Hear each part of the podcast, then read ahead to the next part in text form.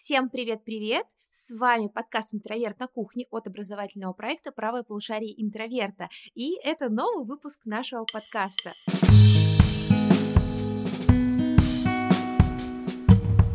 А, с вами в этот раз Лиза. А, я снова заменяю Алана, но не спешите расстраиваться. Со мной а, сегодня наши любимые хосты. Я думаю, вы по ним ужасно соскучились. Это Алена. Привет, привет. Да, расскажи свои регалии, как у нас принято. А, я искусствовед, как обычно называет меня Алан, исследовательница культуры, гид-переводчик, экскурсовод. Я могу довольно много себе, конечно, регалий приписать, но это все не имеет значения, потому что я сегодня в паре с замечательным Аркадием, с которым мы прекрасно поговорили про неофициальное советское искусство, и вот этот примерно вайб мы сегодня будем развивать далее. Да, всем привет, я приветствую всех гостей и слушателей этого подкаста. И я думаю, что это такое некоторое, пар, ну, часть 2, продолжение, в общем, нашего разговора про андеграунд, теперь только в, в контексте 90-х. Надеюсь, э, Кустурица снимет вторую картину по нашему подкасту. Итак, а, ну и, конечно же, я, а, ваша любимая ведущая, а, исследовательница кино, и, в общем-то, сегодня отвечаю как раз за эту часть. О чем же мы будем говорить сегодня? Мы будем говорить о том, как 90-е повлияли на нашу культуру именно в контексте России. Сейчас, вы, наверное, заметили, идет такая невероятная волна ностальгии по 90-м. Время доставать мамин мамины вещи и папины вещи из шкафа, из дачи, где они хранились очень долго. А, в моду возвращается не только история, связанная с эстетикой 90-х. Мне кажется, я вижу часто сейчас людей с кассетными плеерами. У меня даже друг себе купил кассетный плеер. А, вот пленочные мыльницы, вся вот эта история возвращается мода на музыку, на кино, и не знаю, как дела обстоят в искусстве по этому вопросу. Алена нам сегодня об этом расскажет, э, есть ли какие-то вот эти ностальгические ретро-нотки. И э, мы поговорим об вот этой ностальгии и о том, почему мы так по ней ностальгируем. Потому что, мне кажется, 90-е изменили нашу страну самым радикальным образом. И если, в принципе, во всем мире есть некая тенденция к ностальгии по 90-м, то в России она, конечно же, имеет свою особенную сладкую боль, потому что 90-е для нас были очень непростым временем. И вот об этом мы сегодня поговорим. Если у вас есть какие-то приятные или неприятные воспоминания из 90-х, обязательно пишите нам в комментариях, поделитесь своими историями. Я надеюсь, ребят сегодня тоже что-нибудь расскажут о себе и 90-х. А сразу хочу заметить, что мы все 90-х годов рождения, так или иначе. То есть, э, мне кажется, для тех, кто родился в 80-х, 90-е имеют все таки немножко другую историю. Для тех, кто родился в 2000-х, это, или там в 99-м году, это все таки Э, какая-то эпоха, которую э, мы вспоминаем как вот 80-е по чужим воспоминаниям, по каким-то артефактам времени. А для меня 90-е это, ну, пускай будет счастливое детство, которое я бы не хотела вернуть, например. Было здорово, но давайте не будем повторять. Вот а, э, можем повторить, мне не нравится. Хотя я знаю, что некоторые с восторгом сейчас, как в случае 80-х, вспоминают 90-е. Я думаю, обращая внимание как раз на те самые а, эстетические исторические и культурные артефакты. Что ж, Аркадий, давай ты как историк расскажешь нам, ну, не представили Аркадий, Аркадий у нас вообще-то историк. Историк, лектор, да. И музыкант еще. И да, и как раз сегодня постараюсь все эти опции реализовать и рассказать вам в том числе про историю русской музыки в 90-е. Вот, Аркадий, у тебя же недавно вышел сингл, правильно? Сингл? Нет, альбом? музыка, музыка, альбом. Альбом, альбом вышел вообще-то, да, да брысь, брысь, э, если все пойдут прыгать. Слушать. Отлично, так что можете послушать еще Аркадия, а, где можно тебя послушать? Везде, Spotify, Apple Music, ВКонтакте, бум, да. что угодно. Итак, а, Аркадий расскажет нам, что же вообще такого творилось в 90-х с точки зрения истории, с точки зрения политики, и вообще почему так произошло. В общем, я думаю, что очень правильно будет назвать это время смутным временем, по аналогии с э, историческими событиями, которые происходили в России в начале 17 века, потому что это был такой период, 90-е годы, когда впервые э, за очень-очень долгие века государство почти полностью ушло из жизни э, человека в России. То есть что такое 90-е, вот в первые годы 90-х, да, там 91-92 год? Это постепенный вывод всех советских войск из Европы. Это легализация частной собственности. Напомню, в Советском Союзе это было запрещено. Это знаменитая ваучерная приватизация 92 года, когда, значит, э, абсолютно вся вот эта э, промышленность, да, гигантские огромные заводы, которые до этого были в государственном подчинении, э, теперь перепоручались, в общем, сомнительным, лицам сомнительного происхождения, которые, в общем, в той или иной степени до сих пор всеми этими предприятиями и заводами владеют. Но что самое главное для нас с вами, да, для простых, надеюсь, людей, которые слушают этот подкаст, это то, что э, сотни тысяч людей остались без работы, были вынуждены подрабатывать, там, выживать э, всячески, да, искать, э, значит, э, пропитание. То есть это было время очень жесткой социальной нестабильности. Особенно это Э, характерно было для людей, которые хорошо помнили Брежневскую эпоху, да, эпоху застоя, там, 70-е, 80-е, это когда нельзя... стабильность. Да, сейчас это называется стабильность, э, тогда это называлось застоем, но э, у людей теперь было с чем сравнивать, и они понимали, что да, раньше, может быть, жизнь, она не была особо богатая, да, там, по мировым, как бы, каким-то показателям, но, во всяком случае, ты понимал, в какой институт ты пойдешь, да, что тебе дадут квартиру, что ты можешь там встать в очередь на квартиру, что ты потом можешь даже себе какой-нибудь «Жигули» купить, еще что-то в этом духе. А тут теперь 90-е такое странное время, когда, с одной стороны, работы немного, э, денег вообще нет. Полки, э, значит, прилавки магазинов то пустые, то потом они переполнены, но тебе особо нечего э, покупать, у тебя нет денег. А затем наступает такой страшный момент, что все очень ждали во время перестройки, о которой мы говорили, вот, собственно, как раз в предыдущей, так сказать, части, да, в предыдущем подкасте про андеграунд. Советую всем послушать. Мы там говорили о том, что вот было вот это опьянение свободы какой-то, да, что наконец-то все эти идеологические оковы, они были отброшены в прошлое.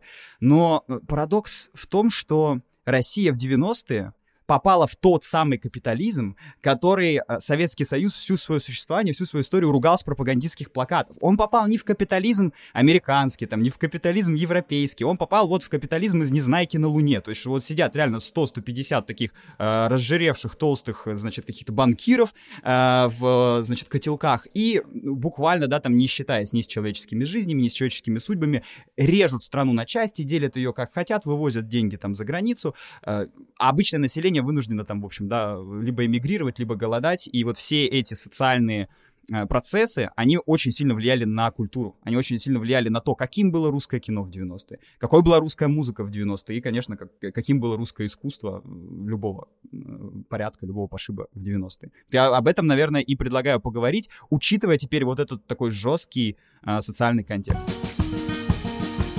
Ну что, бахнем чайку? Да, и это, понимаете, очень симптоматично. То есть, когда мы вспоминаем про культуру 90-х во всем ее многообразии, про кино, про литературу, про живопись, там, да, про первые перформансы, которые в 90-е начинают у нас происходить именно под политическим исключительно флагом и подтекстом, то есть это акционизм, когда, вот грубо говоря, если мы там с вами не очень подготовленный зритель, слушатель или читатель, мы выходим на улицу, видим там на другой стороне реки Фонтанки, условно говоря, стоит молодой человек, играет на гармошке и выкрикивает бывшие советские лозунги. Вот это акционизм, да? То есть что э, из себя это представляет? Это некоторое публичное политическое заявление с четким негативным, как правило, посылом, но чаще всего именно сатирического характера. И вот здесь очень важно отметить, что когда мы с вами смотрим на искусство 90-х годов, вообще в целом и в общем, не, э, если мы не будем его делить отдельно там на живопись, на графику, по видам искусства, по там скульптуре, поэзии, литературе, мы всегда будем ощущать вот этот кризис, который буквально пронизывал абсолютно все структуры общества, начиная, собственно, прилавками магазинов, заканчивая просто каждодневной реальностью человека, когда совершенно неизвестно, что вообще будет на следующий день. И именно поэтому, когда мы сейчас уже из 21 века вспоминаем про искусство 90-х, мы даже склонны поразиться, а что это вообще такое было, что это за ужас, почему там, да, Александр Бреннер вместе с Олегом Куликом выходят, начинают изображать, ну, то есть Олег Кулик голый изображает собаку, кидается на машины, гавкает, кусает прохожих, а потом еще то же самое в Германии повторяет. Прошу прощения, но у нас есть истории про собаку в 21 веке, которую можно считать акционизмом. Я думаю, те, кто поняли и заслушали шоу подкаста, те поняли, не будем это проговаривать. Слушай, ну тут как минимум два э, подтекста, которые я уловила, которые из них ты имеешь в виду, это большой исторический вопрос, но пусть это останется на твоей совести. Я просто вчера смотрела новый выпуск «Даешь галдеж» нашего развлекательного шоу на Ютубе. Можете посмотреть. Да, и там вот Лиза с Никитой обсуждали просто собаку-психолога. Нет, я не про собаку-психолога, я, скажем так, про известных акционистов в русской сети интернет. А, это, да, это, это был второй момент. Собственно, это пусть остается на твоей совести. Ох, сколько на моей совести. Не столько, сколько у людей в 90-е было разбогатевших, но... Да, Слава и Богу. тут еще, знаете, чем осложняется вся эта ситуация? Окей, хорошо, художники там нашли новые способы выражения, и понятно, что когда вся художественная жизнь была строго регламентирована вот официальным советским искусством, когда э, один шаг влево, один шаг вправо, ты неофициальный художник, и ты, конечно, не идешь на расстрел, но ты не котируешься, не зарабатываешь, выставляешь свои работы там на этих квартирных выставках и где попало, когда этот это бремя спадает, когда это, этот регламент уходит и уходит безвозвратно, и все можно все, культура просто начинает, переваривая саму себя, находиться в кризисе, потому что теперь становится совершенно непонятно, а что же такое вообще русское искусство, а что могут делать русские художники, а как себя проявлять, а как себя выражать. И вот в этом контексте очень важно, что появляется такой, как бы, вайб, да, такой flow, Это поиска. Да я не знаю, почему-то, почему-то оно очень ко мне пристало, я так открещивалась от него некоторое количество времени, а теперь я, типа, даже практически как будто бы не миллениал. Ну да ладно. А, вот. И, и культура в этом отношении чувствует себя просто такой, таким растерзанным плюшевым мишкой и э, не, не понимает, а куда, куда же вообще идти. Какие сильные образы в подкасте. Растерзанный этот олимпийский мишка. Растерзанный олимпийский. Раньше он поднимался в небеса, да, с олимпийскими кольцами, а теперь... А теперь валяется в грязи. земле, в грязи. И капиталисты раздавили его своими гусеницами. За гаражами. Боже, какой кошмар. Э, Здесь должна быть картинка, конечно, но будет она более приличная, скорее Ладно. всего. Картинка нашего детства, ребят. Блин, какой кошмар. А, вот, и я, собственно говоря, к чему это все говорила? Я это говорила к тому, что э, фактически искусство тут бьется на два лагеря. На лагерь тех, кто начинают очернять всяческим образом, любым доступным советскую действительность и говорить, что вот мы наконец-то вырвались из плена. Мгм. То есть это будут те же самые акционисты, это будет, ну, уже потом, впоследствии, э, арт-группа «Война», это будут э, соцарт, соответственно, и продолжающийся еще отчасти такой вот московский концептуализм из серии Эрика Булатова, когда свобода не свобода, когда а, да, такое рассуждение, а где же вообще эти грани разумного, либо наоборот, ребята, которые решают вообще ничего не делать. То есть, например, петербургские мечки, которые сидят в арт-центре Пушкинская 10, собственно, в тельняшках разгуливают по городу и в своих произведениях тоже такие же милые, такие добросердечные, очень э, светлые, не поднимают вообще никаких вопросов и не участвуют в каком политическом дискурсе. Но мне кажется, что наиболее ярким художником и наиболее такими моими любимыми произведениями, именно связанными с 90-ми, будут работы Гелия Коржева. Это не очень известный советский художник, но то есть он не упоминается так часто, а вот в 90-е годы он делает замечательную серию картин, они посвящены там отчасти эти картины посвящены как раз такому поствоенному наследию и рефлексии по поводу Второй мировой войны. Очень пронзительные работы, я вам очень советую их посмотреть, они прям тяжелые, мощные, такие вот м- зубодробительные, я бы сказала. И, с другой стороны, рефлексируя на вот этот внезапно свалившийся капитализм 90-х, у него есть серия работ со всякими сюрреалистическими существами, которые просто настолько монструозны, что могут сравниться с там басхианскими практически бестиариями. Ну, то есть я имею в виду Иеронима Босха, конечно, да, и такое средневековье, которое переходит в новое время. И вот примерно в этом раздрае средневековья, которое переходит в новое время, мы и находимся. И вот здесь хочу еще один такой тоже важный тезис закинуть, что это все происходит не только потому, что быт переворачивается с ног на голову, а еще и потому, что люди пока не могут привыкнуть жить по новым правилам. То есть мои знакомые художники, которые 90-е годы прошли, они мне рассказывали, что вот 91 год, все рушится, да, там остаются какие-то ребята типа Тимура Новикова, типа Мечков, арт-центр Пушкинская, где все очень свободно, да там и до этого. Э, в общем, интенции к этому были. Но, что самое главное, теперь непонятно, куда вообще художнику податься.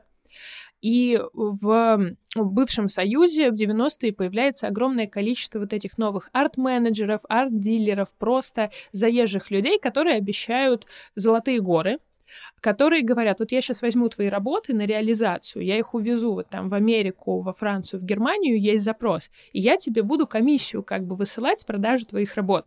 Естественно, что случается? Художник такой, я тебе верю, да, я тебе даю работы, а, вот, и, естественно, они уезжают. Все, ни ответа, ни привета.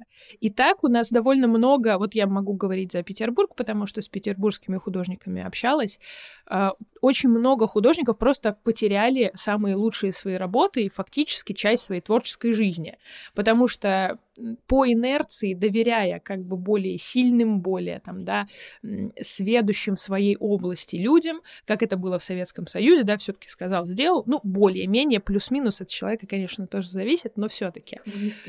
Да, примерно, примерно в таком контексте. И они остались в итоге вообще ни с чем. То есть, э, казалось бы, куда еще хуже, но хуже может быть. Мне кажется, то, что ты только что рассказала, иллюстрирует еще и интересная такая особенность 90-х, по-моему, только в 90-е такие слова, как дилер, ну, арт-дилер, хотя и дилер тоже, менеджер, э, продюсер, это были ругательные слова. Вот продюсер сейчас, это там какой-нибудь, ну, что, что у нас приходит в голову, да, там какой-нибудь доктор Дре, да, то есть мы уже э, люди, которые понимаем, что продюсер — это человек, который там, да, курирует музыкальную часть э, продукта, не только э, как бы вкладывает деньги, но в 90-е продюсер — это такой дядя, который каким-то образом связан с каким-то бандитизмом, с э, преступной сферой, он, значит, значит, э, всеми правдами и неправдами помогает артистке, которая, конечно, без продюсера ничего не может добиться, э, значит, попасть в ротацию на радио, там, значит, организовать ей какие-то выступления и концерты. И вот у людей, которые выросли в эпоху вот этих 80-х, э, когда все, что необходимо было делать, это преодолевать эту цензуру, да, либо как-то игнорировать ее, чтобы она игнорировала тебя. А теперь получается, что всем правят деньги. То есть ты можешь рисовать хоть какие гениальные картины, но тебе, во-первых, у тебя нет объекта, против которого ты можешь как-то протестовать или э, от которого ты можешь как-то отходить, да, как художники 80-е отходили там, или музыканты от советской идеологии, от советской парадигмы. Ну так теперь еще тебе надо и договариваться, ну, буквально с этими арт-дилерами, с продюсерами, как бы, да, и идти к ним на ковер. Это очень унижало, я думаю, и художников, и музыкантов, особенно которые выросли в таких, я не побоюсь слова, тепличных э, советских условиях когда все-таки в большей степени тебе что достаточно? Тебе достаточно иметь талант. Ну, хотя да, бы, да. Ну, ты, Считалось конечно... так, по крайней мере, да? Да, Считалось да, так. да, да. То есть это была генеральная идея. Ты, конечно, все равно приспосабливаешься под нужды государства, под текущий, конечно, курс, который оно держит, потому что очень большая разница, ты художник при Сталине, при Брежневе или при Хрущеве. Вот. Или там Хрущев э, ругает... Но недолго. А в 90-е время был. А в 90-е художник, да, это как будто вот нищий. То есть ты художник, а как, как, как ты зарабатываешь? Вот мы там, да, у нас евробонды там гоняем, да, как в шмурках, помнишь? там еще что-то, какие-то фирмы, там, коммерция, коммерсант. Вот слова 90-х, которые вызывают какой-то пиетет. А художник это какой-то, кажется, что где-то там подворотни. Ну, если только не нужно дать на даче нового русского что-то сделать. Икону, да, расписать, Икону да? Икону расписать, да. Тогда же началась вся эта очень э, активная политика возрождения религиозного. Э, наследия в России, причем не только православного. Мы помним, что есть разные национальные республики. Я думаю, вот у художников была возможность туда пойти, потому что вот история про а, растущие как грибы а, часовеньки, которые отмаливали грехи, скажем так, людей близких к криминальному прошлому, они же очень-очень известны, потому что э, я очень много слышала этих историй про художников, которые вот таким вот образом что-то зарабатывали, причем не только художников, мне кажется. История про то, как вы получили деньги в 90-е, это история о том, как вот какой-то абстрактный новый русский внезапно вдруг заинтересовался вашими компетенциями. У меня была знакомая, у которой папа был врачом, и в 90-е, ну, то есть вы понимаете, бюджетники в 90-е, там, учителя, врачи, это же э, ну, совершенно страшное время, и он однажды заработал тем, что провез собаку нового русского, который тот очень любил, на рентген тайно, и это была целая драма, такой детектив о том, как, скрываясь от главного врача, они везли эту собаку, которая была ночью по больнице, и у него с одной стороны врач, с другой стороны этот, ну, опасный человек, который очень заинтересован в здоровье своей собаки. Вот, то есть вот такие абсурдные истории, они как раз и во многом э, характеризуют 90-е. Ну что ж, а, Алена, спасибо за такой классный экскурс э, в искусство 90-х, который звучит как-то более, если честно, драматично, чем э, ваш подкаст с Аркадием про андеграунд 80-х, потому что все таки 80-е все боялись государства, а сейчас в 90-х, я понимаю, все боятся всех. Предлагаю по чайку. Хотелось перекинуть такой мостик между искусством и кино.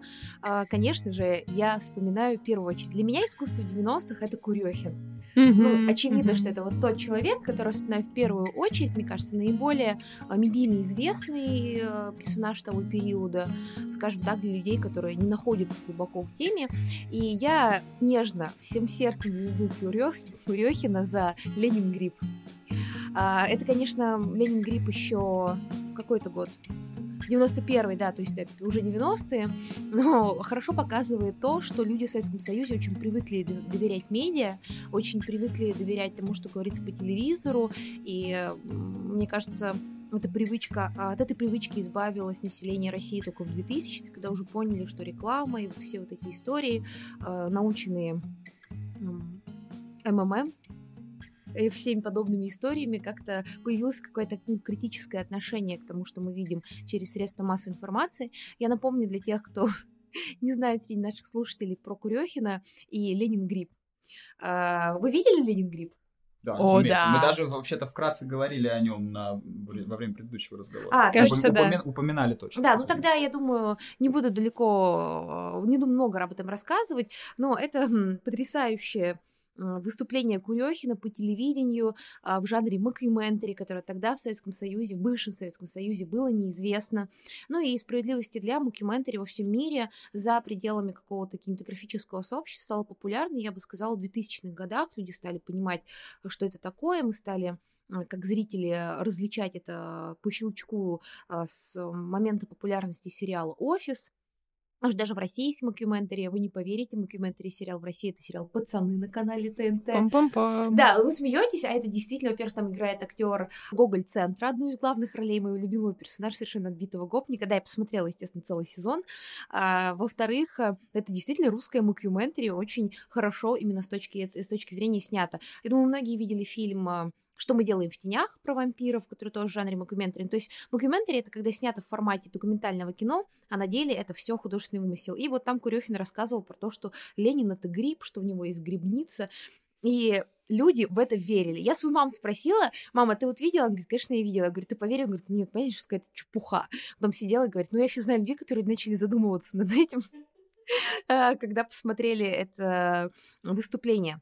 Вот, и Курехин, а, который работал, получается, таким кинематографической историей, он хорошо показывает, а, что люди привыкли доверять тому, что происходило на экране. В советское время кинематограф был очень стерильным, я бы сказала, несмотря на то, что 80-е это такие э, перестроечные фильмы, во многом дикие для советского зрителя, вроде «Маленькой Веры», где нам показывают э, постельную сцену, ну и вообще э, оттуда растут все вот эта история про русскую чернуху в кино. Э, фильм «Авария. Дочь мента», который сейчас смотреть практически невозможно. Я не знаю, видели ли вы «Аварию. Дочь мента». Это такой скажем, каноничный фильм советской перестройки, вот с этой самой чернухой, авария это история, где у нас есть вот эти молодежные преступные группировки, ничем не ограниченные, где есть преступления, где есть этот бунт ради бунта, отчаянный и бесполезный, где никому доверять нельзя. А, и, кстати говоря, главная героиня, которую, которой никнейм, кликух, как сказали тогда. Я не знаю, как тогда сказали. Сейчас говорят никнейм.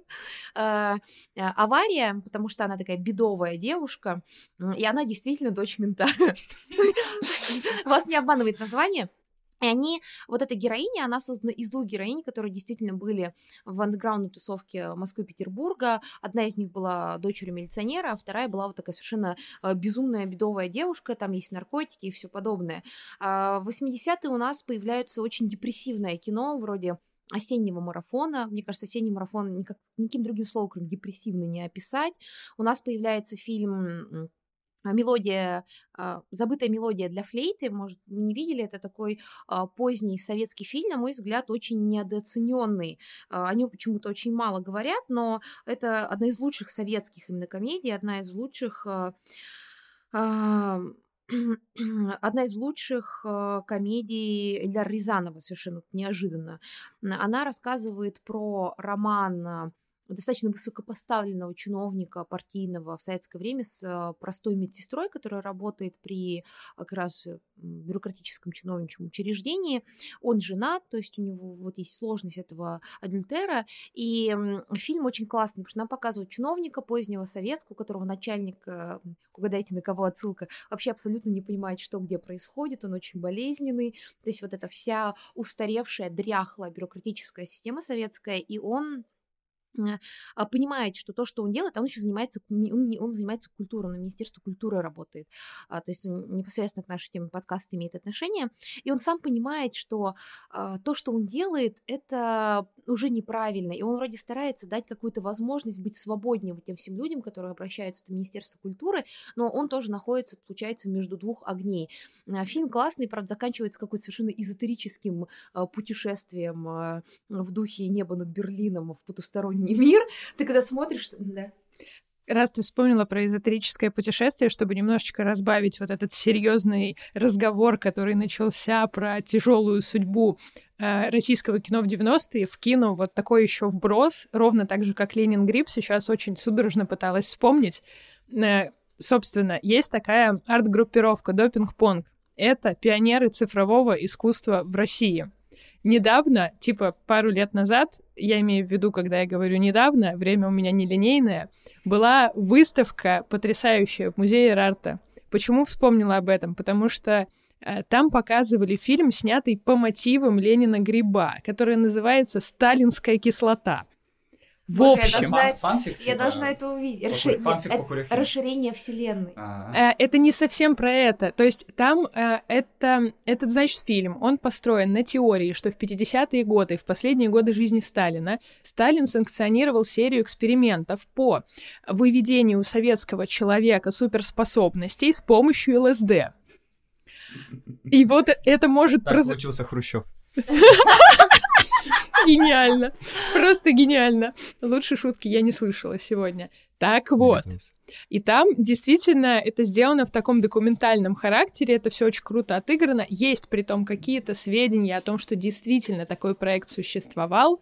По-моему, назывался он Блюмбери, Блюбери, ну, что-то такое. государства, государства мировые тогда вообще увлекались ЛСД э, в военных целях. Вот. И, собственно, если вы посмотрите Ленин Грипп, а потом еще и сталинскую кислоту, то я э, прям предрекаю, что вам обеспечено погружение именно вот в этот ужас, безумие и сюрреализм 90-х эм, годов. Да. Смута в головах людей. А, хорошо. Да, ну, извини, Лиза, просто это было очень важно. Нет, это классная ставка, я уже э, хочу это посмотреть, мы только выйдем и начну гуглить. Так вот, и он переходит в такую эзотерическую какую-то совершенно э, реальность, и когда я первый раз смотрела, мне ужасно это не понравилось, потом я поняла, что на самом деле фильм конца 80-х, и э, есть предчувствие Э, есть предчувствие того, что скоро э, все вот это развалится, и 90-е это загробный мир для жителей СССР, потому что это действительно то есть, такой христианский ад, потому что то, через что прошла страна, это, конечно, очень страшный э, период. А кинематографисты в этом плане, как художники, дети малые, они привыкли, что им всегда денежки дает государство, и тут внезапно можно снимать все, но на что? Где? И как, а, потому что система разваливается. Я думаю, последствия того, что у нас была государственная система, кинема, ну, кинематографическая система, а, мы до сих пор чувствуем, потому что а, наши режиссеры и вообще деятели кинематографа и те люди, которых они учили в течение долгих лет, они только сейчас, сейчас стали понимать, что кино должно быть не только красивым и возвышенным, кино должно приносить деньги, потому что кинематограф это, конечно, искусство. Но если художник может там что-то сидеть рисовать э, себе дома, если музыкант может что-то там записывать у себя дома, хотя я думаю, что это все еще сложнее, чем с поддержкой. Если писатель может писать в стол, то кино в стол вы не сделаете. Кино это невероятно дорогостоящий процесс, э, даже если вы делаете это, как на английском принято говорить, за а, ящик пива. Это все равно не, ящ... не такой же ящик пива, как у музыкантов-художников. Это такой сразу грузовичок пива, потому что в кино встроено очень много, очень много людей. Это такой коллективный труд, и Поэтому с кино все идет особенным путем. Я, я сейчас смотрю на то, что у нас наконец э, а, стали понимать наш фонд кино, что, оказывается, фильмы должны окупаться в прокате. Это говорит, сколько, 30, 30 лет понадобилось на это, для того, чтобы понять, что фильмы должны окупаться в прокате. И я надеюсь, что у русского кино с этого момента, с того большого осознания все станет лучше, потому что мы шли к этому 30 лет, я не шучу. Тогда люди еще этого не поняли, но кинулись э, с большим энтузиазмом, потому что все стало можно что-то снимать.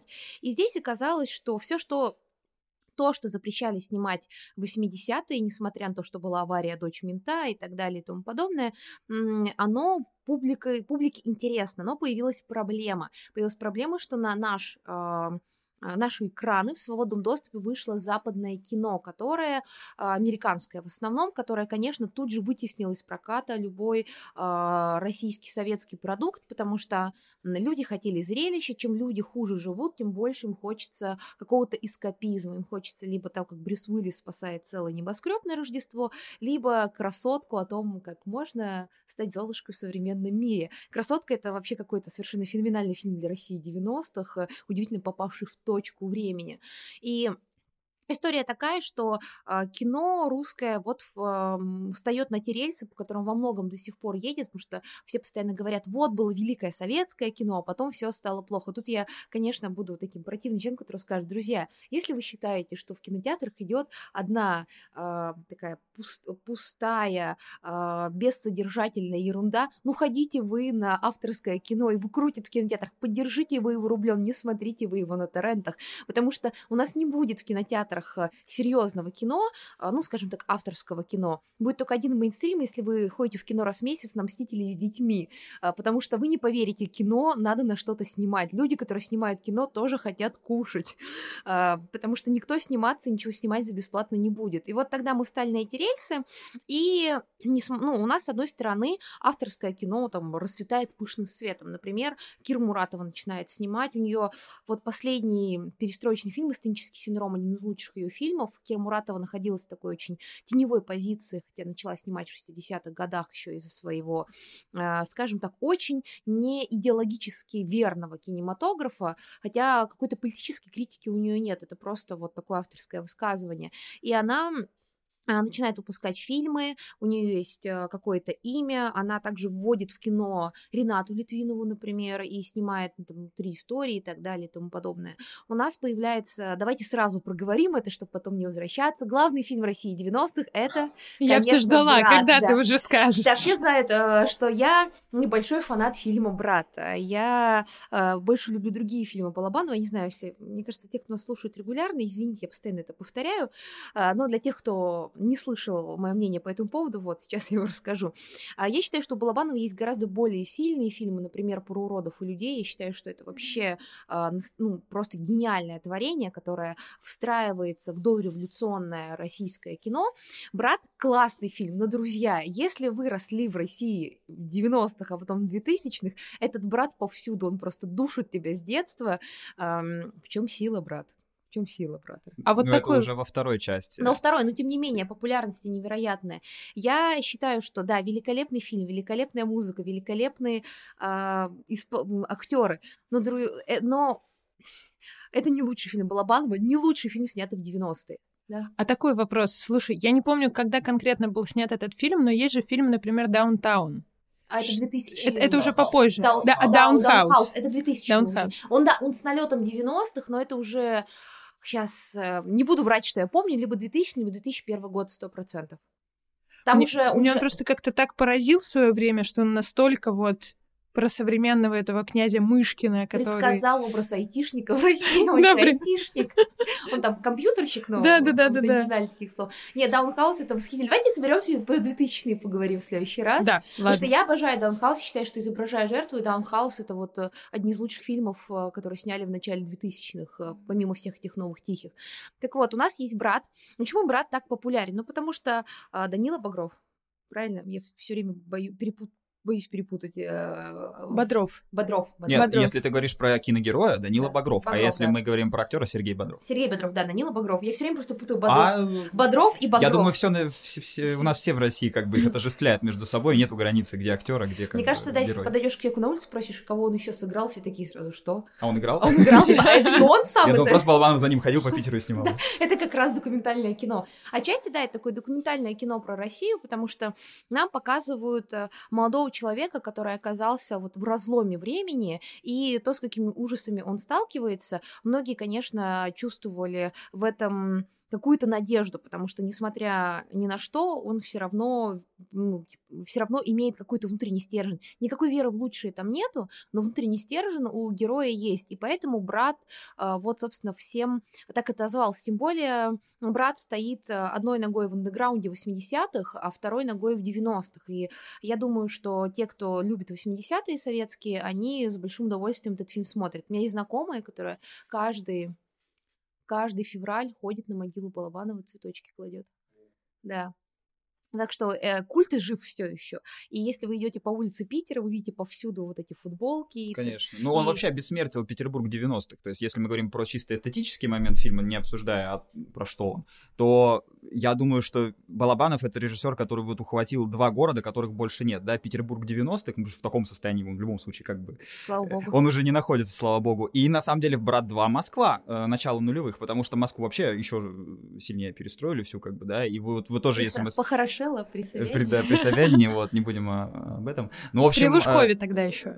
Суть в том, что вот фильм снимался еще даже до многих лужковских инициатив, то есть вот мы видим прям вот эту старую такую купеческую Москву, э, еще без вот этих всех плиток, э, в общем, У меня вообще, когда я интересно. смотрю эти фильмы, очень странное ощущение, потому что я Питер 90-х-то помню так, э, ну, средне, потому что э, хоть я тут и жила в детстве, меня потом увезли, а вот в Москву я ездила в 99-2000 году, и у меня были очень яркие впечатления, у меня фотографий много осталось, и вот такое странное ощущение, что ты попадаешь в эту детскую поездку, которая для меня была счастливой, а там вот «Брат 2», она уже вообще несчастливый сюжет. Вам-то нравится фильм? Как вы к нему относитесь? Да, я вообще обожаю э, Балабанова, в принципе, все его фильмы люблю, и, э, ну, я знаю, что любят делить, да, вот, там, так скажем, жесткие его фильмы, в духе, там, «Груз-200», там, допустим, тот же «Брат» туда можно И отнести. мне не больно. И, допустим, да, или вообще чисто юмористические вещи вроде «Жмурок», э, какие-то ранние вещи вроде «Кавку», по-моему, экранизировал, да, «Замок», еще что-то. У него еще была экранизация Стругацких «Вольная». М, нет, вот это я не смотрел, Да, да, да, это Сталкер. Это А, Сталкер? это последний фильм, что ли? Да, да, да. Я тоже Это хотел. Я помню, я А я смотрела смотрел. как раз этот фильм, когда ехала из Питера в Москву, и при том лет мне было, знаете, типа примерно 18. Ну вот, чтобы не соврать, я тогда просто очень часто ездила в Москву, примерно раз в полгода. Вот. И я как-то осталась под очень большим впечатлением, несмотря на то, что вообще-то ничего такого в этом фильме нет. Мне понравилось, что там снялся Гаркуша в одной из э, главных ро- э, ролей. Ну, как в камео, да, то есть там сам себя, по сути. Э, Ну да, да, да. Да, и там вот э, протягивается эта линия поиска счастья, такая очень меланхоличная, очень такая уже сентиментальная. Вот она именно не тяжелая, она такая просто, ну, слегка гнетущая и депрессивная. Вот. И эм, мне вот этот фильм больше понравился, чем «Брат», хотя «Брата», конечно, я пересматривала всю свою жизнь 200 миллионов раз. И я вам скажу такой небольшой инсайт про свою личную жизнь. Первое стихотворение, которое, которое меня заставили выучить мои родители, это был «Я узнал, что у меня Есть есть, огромная огромная, семья. И тропинка, и лесок. Поле каждый колосок. Да, да, да, да, да, речка, небо голубое. И я только к своему стыду... Вот ты это начала произносить, а у меня в голове на заднем фоне как... э, Да, э, как он бандиты поднимается по лестнице. Не-не, бандиты поднимаются по лестнице в Америке, а Да, он вот перезаряжает Да, вот, вот, да, вот эта история. Оно, оно просто, понимаешь, органически впитано. Детство, да. Детские воспоминания. И вот самое смешное, что выучила я это стихотворение где-то условно мне было лет пять, то есть оно фоном у меня в голове всегда было, сколько я себя помню. А узнала я, откуда это, лет типа в 16, знаете. То есть вот это настолько по крайней мере, вот в моей семье это настолько интегрированная абсолютно вещь, которая воспринимается вообще как данность что, не знаю, не, сложно себе представить. То же самое, что, кстати, Асса и Игла. Ну вот, кстати, я бы не стал эти фильмы сравнивать с «Братом». Мне кажется, вот что отличает «Брата» как раз и от «Асы», от «Иглы», от многих других фильмов 80-х, и за что я люблю лично «Брата» и Балабанова, он дал России героев, антигероев, хорошо, не, не положительных, но антигероев, да. Собственно, герой Сухорукова, герой Бодрова, все вот эти братки и злодеи, которые потом перекочевали в «Брат 2», потом появляются отличные персонажи в фильме «Война». Бригаде. Э, и вот я хотел как раз сказать, что, в принципе, э, в России в 90-х и в нулевых было две ролл-модел того, как э, вести себя человек. Это э, Данила Багров, персонаж брат, брата и брат 2, и, собственно, Саша Белый, э, персонаж бригады. Почему? Потому что они э, волевые, они сильные, и это то, чего вот этой, не побоюсь слова, униженной, да, социально униженной стране так не хватало. То есть, когда наступил вот этот дикий, необузданный капитализм, и мы смотрим «Брат», что мы там видим? Мы видим человека, который такой абсолютно ангельской внешности, да, почти ребенок, но при этом он уже прошел через жерло а, вот этой эпохи после холодной войны, да, он вернулся из Чечни,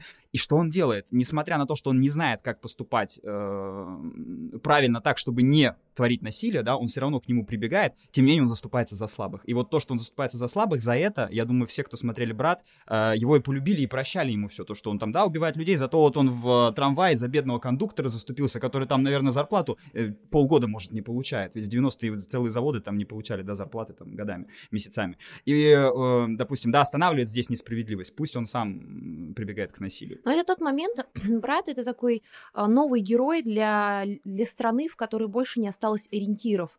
И если у вас был всегда четкий ориентир, вы остаетесь совершенно а, в пустом пространстве, и оказывается, что ориентиры нужно искать внутри себя. И как раз э, главный герой брата, он эти ориентиры находит.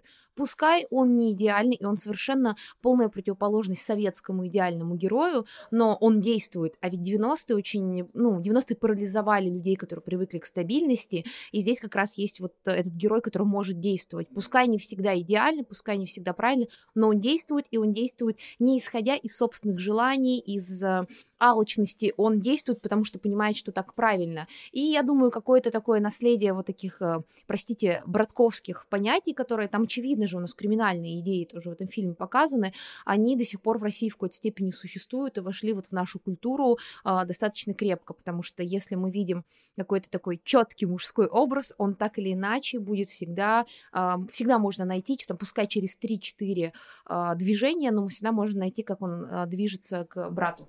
Ну что ж, про брата поговорили, слава богу, я Отстрелялись. Предлагаю по чайку пока я не забыла свою мысль, хочу вклиниться ненадолго с очень таким э, мощным вбросом. Что хочу сказать, не случайно 90-е находятся именно в поиске этого нового героя. И интересно, какой, какого героя в итоге Россия себе выбирает. Потому что смотрите, какой, как бы не прикол, конечно, но смотрите, какая ситуация, прикол. да? Прикол. Очень смешно, да. А, ситуация в том, что вот у нас есть как бы Данила Багров, Сергей Бодров, окей, отождествляем, не отождествляем, неважно. Но это же все-таки, и, и так же, как Саша Белый из бригады, это все-таки вот не те люди, с которыми прям каждый будет себя ассоциировать, и которых каждый будет воспринимать как органическое продолжение, либо же, наоборот, предшествие себя. И на государственном уровне не, не решается, конечно, такая проблема отсутствия ориентиров просто созданием кинематографического персонажа. Это я к чему? Ну, пытаются. Ну, как бы это... это... Сейчас пытаются. Это, это мы оставим для следующего нашего разговора. А для меня вот самым важным событием 90-х с точки зрения такой культуры вообще-то является возвращение останков э, царской семьи в усыпальницу Петропавловского собора и выделение им отдельной, притом там, там же была целая история. В общем, Православная церковь наша российская была против того, чтобы их возвращали. Их захоронили не в усыпальницу, а это, если я не ошибаюсь, это шестой-седьмой год. Вот. Их э, захоронили в отдельное место, которое как бы находится напротив алтаря. Но при этом это отдельная комната, которая на богослужение закрывается, потому что там же всех сожгли в итоге, уничтожили, там только останки, останки в перемешку, и там не, нет возможности идентифицировать. В итоге это все только царская семья, или же их слуги еще там считается вместе с ними, или же еще какие-то люди. Вот. И вот этот момент, я помню, что когда я изучала этот период, он для меня стал прям поворотным. То есть э, мы там, условно говоря, 80 лет вообще не верили и порочили царскую семью каким угодно образом, а тут мы возвращаемся ровно обратно, ровно к тому, что у нас было как бы исторически там на протяжении нескольких веков, что вот есть царь-батюшка, божий помазанник. Опомнилась, опомнилась Россия. Да, да. Что ж, друзья, я думаю рассказать про... Простите, а, рассказать про вот это возвращение. Я когда хотела к этому двинуться, но раз Алена начала, давайте я буду не по своему плану двигаться.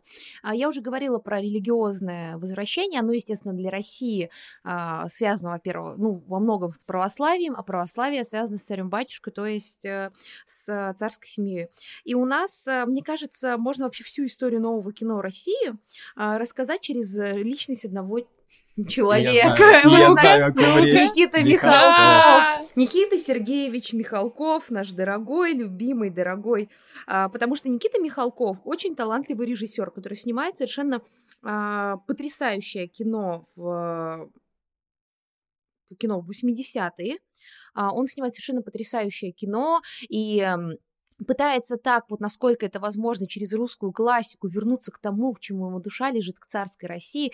А, это и «Беспреданница», а, «Жестокий романс», это и... Это Рязанов. А, а, это Рязанов. Это снимал Рязанов, но он там Да, да, снялся, он, чтобы да, он играл, да, он за уже собой... играл главную роль, там, он Да, играл главную чтобы роль вместе с Гузеевой. эпоху, да. Совершенно неожиданно, знаете, тот момент, когда каждый раз, когда я вижу мемы с Гузеевой, с «Давай поженимся», вспоминаю, что это вот э, из «Жестокого романса» главной героини, для меня всегда это внутренний шок каждый раз. Вот, и Никита Михалков вообще же сыграл у нас такой пантеон дворян, купцов, вообще лицо царской России в мире кино. Он а, снимает... а, Незаконченная пьеса для механического пианино, потрясающий фильм про угасание дворянства, и в 90-е он вот раскрывается по полной. А, кстати говоря, вы знали, что Никита Михалков должен был получить золотую пальмовую ветвь, а ее Квентин Тарантино. Вот А, это поворот. Да, на Каннском кинофестивале есть потрясающие фотографии, где стоит жутко надутый Михалков, недовольный за невероятно счастливым Тарантино. И мне всегда кажется, что именно с этого момента началось а, движение Михалкова вот, к тому, к чему он пришел. Я безмерно уважаю Михалкова, я не знаю, каждый раз это проговариваю, но в последнее время с Михалковым, конечно, что-то не то, он преисполнился так, что дальше некуда, потому что все казалось бы хорошо. У Михалкова а, хорошая бизнес-схватка. Ну, он в 90-е находит деньги на свое кино, и это потрясающе, потому что не все могут это делать. А, Он а, снимает у нас, получается, в 90-е а, Сейчас я уточню фильм. 94 год, правильно. Он, во-первых, снимает в 93 году «Анна от 6 до 18», документальный фильм со своей дочерью. А, Точнее, он выпускает его, где он каждый год снимал свою дочь Анну, а, и она комментировала, что произошло в этом году. Если вы не видели, это очень интересно, что там с 80-х начинается, она там что-то рассказывает про а, партию, про коммунизм, и, а, в общем-то, очень спорный проект. Я знаю, что его многие осуждали, когда он вышел в 90-е, потому что это вторжение в жизнь ребенка, но потом уже у нас в 2000 снимается проект Ярослава, где, например, режиссер снимает первый раз, э, три года он мне показывал «Дочери зеркала», а потом снимает ее первое столкновение с зеркалом. Ну, то есть русская документалистика жестокая и беспощадная. Искусство требует жертв. Ну да, это как бы отдельный вопрос про этическую сторону, даже таких вот, ну, казалось бы, мягких ситуаций. Вот, в 93 году он выпускает Анну от 6 до 18, и как раз через ребенка показывает вот эту смену истории страны. В 94 году он снимает «Утомленные солнцем», и сибирский, сибирский цирюльник, друзья, 90 Это был мой любимый фильм в Я детстве. Господи, детстве, какие да. они прекрасные. Боже, мне кажется, у меня... Я человек, у которого Ты не есть- смотрел, да? Конечно, смотрел. У меня А, есть- Я вообще фанат Михалкова. Я сразу вам расскажу, что дай, дай 5, типа, фанаты Михалкова. До сих пор Бесогон ТВ иногда посматриваю. Не, не, ну не до такой, не до такой Нет, мне просто интересно, куда дед двигается. Ну, я просто смотрю, я смотрю за Бесогон ТВ уже много лет, и что хочу сказать, даже в Бесогон ТВ уже чувствуется эскалация. А, Вот. То есть даже там было лучше, да, типа стало хуже. Да, да. Так вот, и сибирский... у меня просто есть а, синдром хруста французской булки. Я вот обожала эту песню и хруст французской булки, смотрела бедную Настю в детстве, мне кажется, зерно посадил сибирский цирюль- цирюльник. А, И вот у нас есть, с одной стороны, такой потрясающий Михалков, который в 90-е еще показывает себя, ну, с самой лучшей стороны, но при этом, помимо ностальгии по несуще... ну, по царской России, у нас а, какие фильмы выходят? Ну, во-первых, у нас выходит фильм «Страна глухих». Я думаю, все его помнят. Это же Ребята, как так? Мимо, просто не попала. Простите, «Страна глухих» — это же фильм, который был одним из главных фильмов 90-х. Я даже помню, как я какую-то документалку по СТС про него смотрела в начале 2000-х. А, фильм, а, который показывает нам историю э, двух, а, двух глухих девушек, Тодоровский снял, это одна из его первых самых громких работ, как раз вот это э, безумие 90-х, с одной стороны, а с другой стороны, ну, самые беззащитные люди — а, то есть а, с особенностями а, восприятия мира, а, он ужасно трогательный и вот прям берущий за душу, и он, я знаю, что тоже был спорно принят, потому что а, мы видим вот эту абсолютную а, ощущение дисконнекта, то есть невозможности языка, невозможность речи, невозможность взаимодействия прямого, а, которое очень хорошо отражает то, что в России тогда происходило. А дальше какой у нас главный фильм того времени? Это, конечно же, «Вор», а, а, вот это я смотрел, да. А, вор, а, который я посмотрела к моему студу достаточно поздно. Я посмотрела его уже после 20, как-то я его не видела до этого.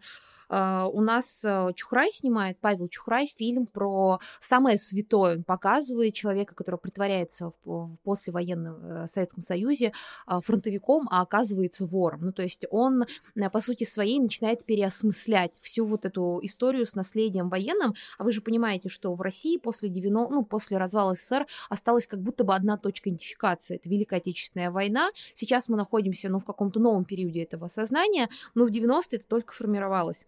Затем выходит у нас, конечно, Германа Хрусталев машину, фильм, О, который не мог выйти. Лучший фильм 90-х. Не мог выйти ни в какой период, кроме 90-х. Это фильм про сталинские репрессии. И я считаю, что он задает некую такую тему, и, ну, не моду, не моду, но а, рефлексию на тему а, переосмысления того, о чем говорить никогда было нельзя, переосмысления советского прошлого. А, ну, и, конечно же, у нас есть еще куча разных важных фильмов. Я скажу сейчас только про мусульманина, потому что... Давай, Аркадий, ты расскажешь у нас контекст связанный с э, Чечней, в 90-е, потому что мы чуть ничего об этом не сказали, а это же важнейшее для... Это как Афган для 80-х. Да, по сути дела, причем даже, я думаю, жестче, чем Афган, потому что э, если Афганистан это была все-таки страна далекая, да, и страна, которая не входила там в состав Советского Союза, да, Чечня считалась частью Российской Федерации, в общем, до сих пор ей является. Да, она и... все еще является. Да, да, и все еще ей является, и в 90-е это была, ну, очень сильная болевая точка, потому что, во-первых, очень долго шло, шла попытка мирно или там не военным способом урегулировать этот кризис, да, то есть есть там в 93-м году пытались поддерживать а, оппозицию в Чечне, которая а, была пророссийски настроена, про-ельцински, то есть против отделения от России. С этим ничего не получилось, в итоге все то оружие и все боеприпасы, которые направлялись к оппозиции, завладели ими дудаевцы, и началась очень долгая продолжительная война, которая по большому счету э, велась так ужасно именно из-за вот всех этих социальных проблем, которые обрушились на Россию 90-х, то есть а, абсолютная нищета, разумеется, никакие там солдаты, офицеры, да, ни во что не ставились, они там годами не получали квартиры, они тоже волокли абсолютно нищенское существование, а, значит, ельцинские генералы вроде, вроде Грачева, они там, значит, показушно на камеру заявляли, что мы возьмем Грозный за две недели. Ну, то есть, в общем, бряцали оружием, и в итоге, когда начался вот этот страшный новогодний штурм города Грозный в 1994 году, я как раз родился вот в 19 декабря 94 и вот как раз в это время готовился штурм, и он начался под Новый год. И очень было много погибших, буквально возвращались э, гробы во все абсолютно регионы России, и люди чувствовали, что эта война не только ни к чему не ведет, она превращается в что-то похожее на алжирскую войну вот для французов. То есть да, да, то есть это мало того, что внутренний конфликт, туда еще и примешивается вот эта вся социальная э, нестабильность и все социальные ужасы, потому что вот что, что еще можно хуже себе представить, да, чем вот в нищей голодающей стране еще и война, э, куда никто не хочет отправляться, где все понимают, что ее неэффективно ведут, ее неправильно ведут, и э, тысячи, десятки тысяч э, беженцев в первую очередь из а, Чечни. Ну вот «Мусульманин» он как раз фильм, который сейчас актуален, когда у нас есть проблемы запрещенной Российской Федерации организации ИГИЛ, э, и вообще все эти страхи, связанные с исламом, который в современном мире существует и в России тоже, давайте честно признаемся. Поэтому если вот кого-то эта тема волнует, интересует, то «Мусульманин» — это фильм Хатиненко абсолютно гениальный, э, совершенно убивающий, когда ты его смотришь, который показывает очень важную вещь. А дело в том, что кино на тему войны, кино на тему вот этих оппозиций религиозных всегда, да чаще всего, ладно, до сих пор в России оперируют понятиями свой-чужой, потому что так проще. Мусульмане этого нету. Там есть понятие, есть политика, а есть проблема э, живых настоящих людей. И мне кажется, вот этот фильм лучше ничего на эту тему, по крайней мере, я не видела. Если вам кажется, что вы знаете, напишите в комментариях, я с большим удовольствием посмотрю. Я посмотрю, рыдая, как я рыдала, когда смотрела «Мусульманина», но тем не менее, да. Ну, про «Утомленное солнце» говорить не буду, потому что у нас эм, есть история про Uh, есть история про Михалкова, о котором уже говорили. То стоит только заметить, что еще у Михалкова был фильм «Раба любви», а, тоже про дореволюционный кинематограф. Если вам интересно, как в России до СССР снимали кино, посмотрите «Рабу любви», офигенно все это снято, очень круто. И давайте перейдем к кино из 90-х, которое мне ближе по духу, чем «Брат». Я вот с тех людей, есть два типа людей, которым, как говорят, про 90-е вспоминают брат, мусульманин, вор, а есть такие люди, как я. И первое, что я вспоминаю, это, конечно, безумное, совершенно фантасмагорическое кино Эльдара Рязанова «Небеса обетованные», которое в первый раз посмотрел ко мне было лет шесть. Я вообще была в шоке. Там, во-первых, у нас играет, ну, все его любимые актрисы, в том числе, там, например, Лия Хиджакова, и это фильм, а, которая показывает, что Рязанова очень сильно а, травмировала а, история с распадом Советского Союза. Не засмотрели «Небеса обетованные», но это фильм про бомжей если упростить все. Я не буду вам как бы спойлерить. И там Лея Хиджакова и все актеры Рязановы, ты сидишь, вот вчера он еще снимал вот это все советские перестроечные комедии, а сегодня это «Небеса обетованные». Ты сидишь в шоке абсолютно. Плюс у меня есть давняя история про то, что Рязанов на самом деле очень сильно а, подстраиваться под Фасбиндера. И вот эти все темы, которые у Фасбиндера в новом немецком кино есть, он потом после смерти своего соавтора, с которым свои главные фильмы советские написал, он стал их включать в спальне и везде активно использовать, потому что посмотрите пару фильмов Фасбиндера, а потом позднего Рязанова, и вы увидите, что это типа одно и то же. То есть но... жестокий романс — это замужество Марии Браун, да, типа? Ну, деньги. А затем, конечно же, вспоминается фильм, ну, друзья, Ширли-Мырли. Я этого видел в Химках как говорится, великое кино. А, я понимаю, что сейчас, возможно, кто-то нас отключил, так просто бросил телефон, но действительно Ширли Мерли потрясающая сатира на то, что происходило в 90-е, которая рефлексирует во, много, во многом, пускай, конечно, совершенно а, безумным, гротескным способом вхождения в Россию, вхождения в СССР, в мировое э, сообщество. Железный занавес спал, люди могут ездить за границу, конечно, не на что туда ездить, но люди все равно едут, и приезжают иностранцы. И Ширли Мырли, мне кажется, это фильм, который осмысляет вот это соединение с мировой общественностью и во многом осмысляет очень важные вещи, а, потому что вспомните, у главного героя было куча братьев-близнецов, если упростить. И один из них был цыган, один из них был еврей, там даже был русский африканец, то есть там совершенно безумная история про то, что все мы братья, все мы братья с вами. И э, про Ширли Мырли вот что нужно сказать, что это фильм, который осмысляет вещь, которую в 90-е вроде поднялась, но все они быстро забыли. Это история про многонациональную страну. Сейчас у нас в кино нет никакой истории про многонациональность. У нас, э, я понимаю, э, что Алена сейчас смотрит, Лиза включила повестку, но давайте смотреть правде в глаза. Россия с, с наследием СССР — это огромная страна с количеством разных народностей, а, которые почему-то всегда упираются в слово «русский».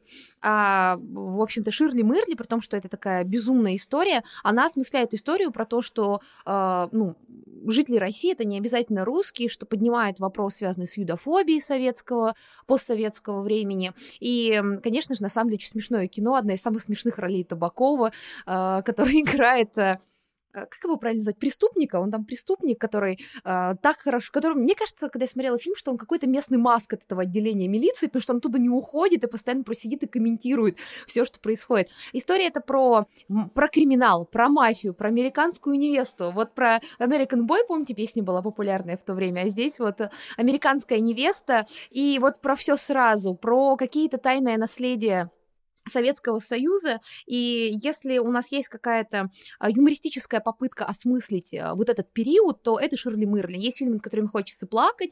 Ширли Мырли тоже, на самом деле, очень грустный, но очень оптимистичный, но грустный в основе своем фильм, который не, не смог бы снят в другой стране, то есть только в стране, которая находится в таком состоянии. И последние два фильма, сейчас а, не скажу, что я кучу всего забыла, но, друзья, особенности национальной охоты, которые потом выстроились в целую франшизу по этому поводу, это же тоже попытка попытка а, найти новую установку уже постсоветского человека. А, вот Советский Союз закончился, а что вообще нас объединяет? Какие у нас есть традиции? И в особенности национальной охоты как раз смешивается и советские традиции, какие-то более старые истории.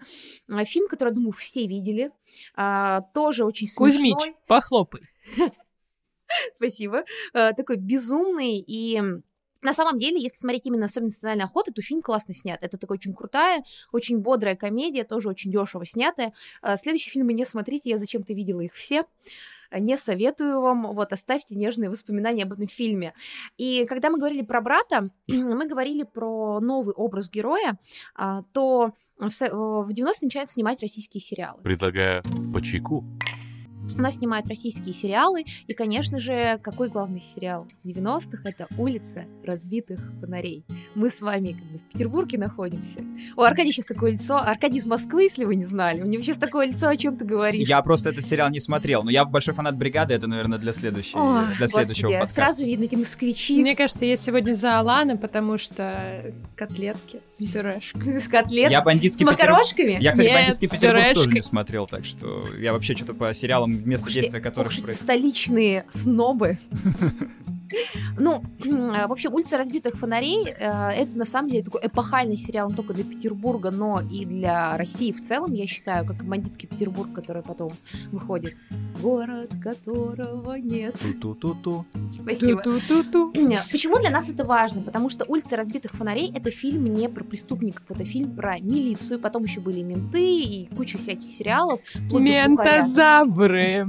А, Алена, если что, скинул нам в рабочий чат вчера в час ночи а, фили- трейлер фильма «Ментозавры». Если Это реально существующий сериал, который выходит на пятом канале.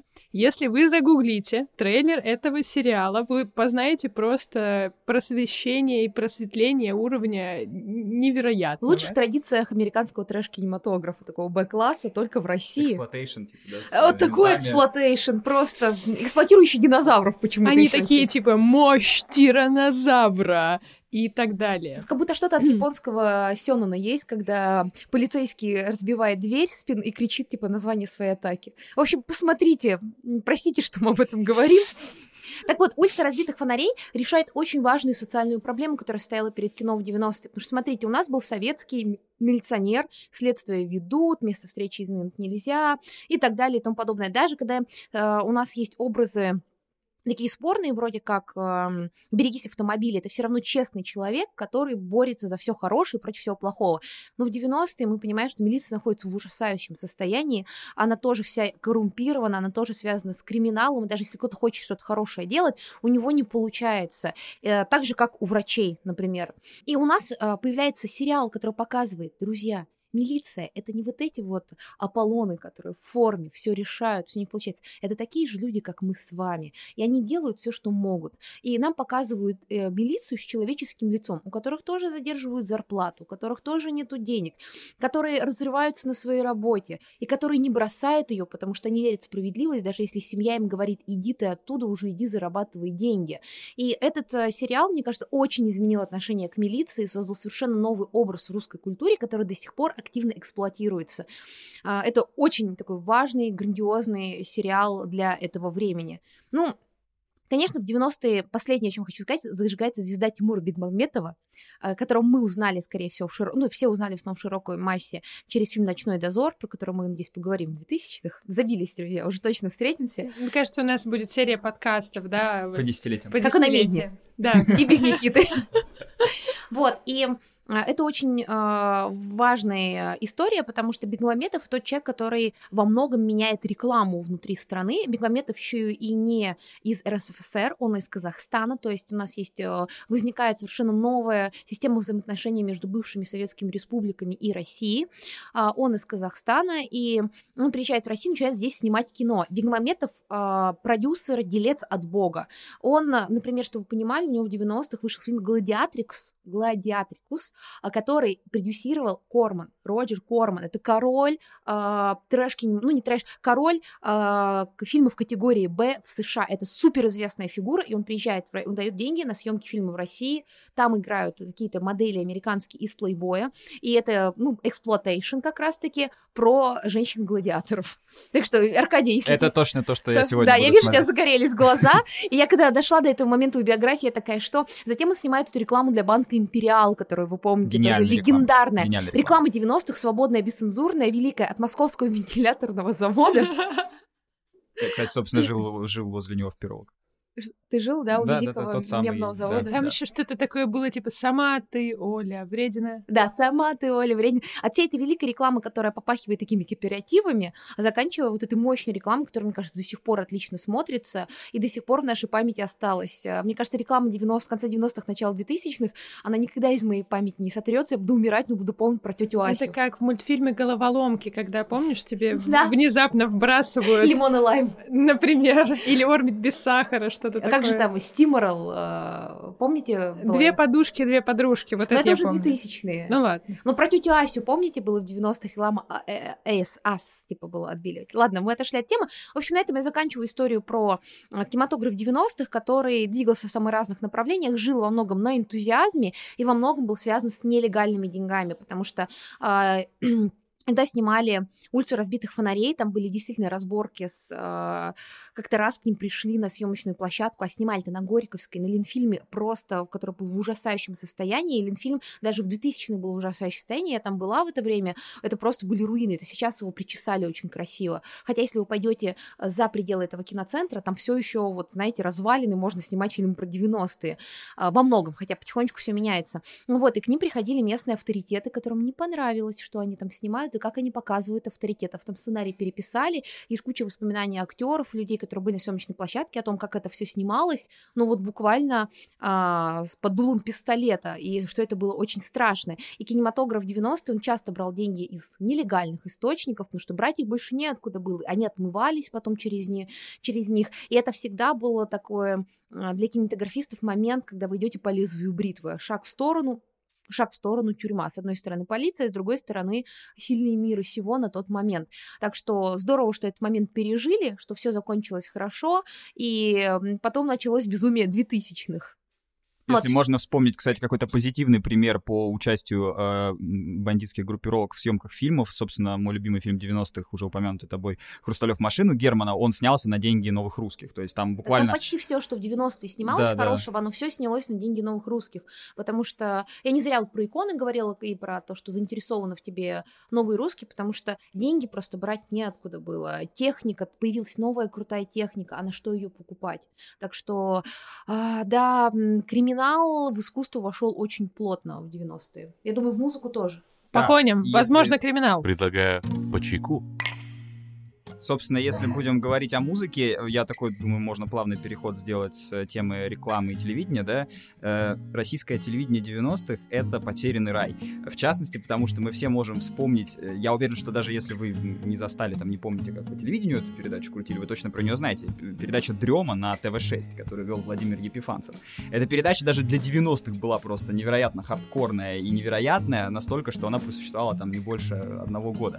Но что из себя представляла передача «Дрема»? Владимир Епифанцев э, в перемешку э, включал. То, значит, какие-то клипы там блэк-металлических групп, то э, а, организовывал какой-то индастриал-концерт на каком-то советском московском заводе заброшенном, там, в, в- роли себя в главной роли. Потом были скетч-сценки, ну, в духе городка, только э, персонажи и место действия выбирались совершенно экстремальные, то есть там, не знаю, советский солдат, который э, вожделенно мечтает о своей девушке в 43-м году, там, в, в окопах под Курском, и, значит, э, думает, что, блин, как так, вот сейчас немцы меня убьют, я не успею к ней съездить, ее уведет там мой какой-нибудь друг. Э, ну, то есть вообще, это просто, даже сейчас я вот это произношу, мне кажется, за это могут закрыть. А тогда Еп- э, Епифанцев, э, всем наверняка известный по ролям в «Зеленом слонике», но вообще выдающийся лидер как раз э, контркультурного движения 90-х, он все это делал на ТВ-6, и это просто сносило людям крышу, потому что э, вот 80-е абсолютно информационный вакуум, да, потом вот различные курехинские эксперименты его разрушают, а затем приходят такие как, люди, как Епифанцев, епифанцев, которые абсолютный трэш и безумие устраивают на телевидении, настолько, что нам сейчас кажется невероятным, что это вообще было и что вообще на русском ТВ такое было возможно.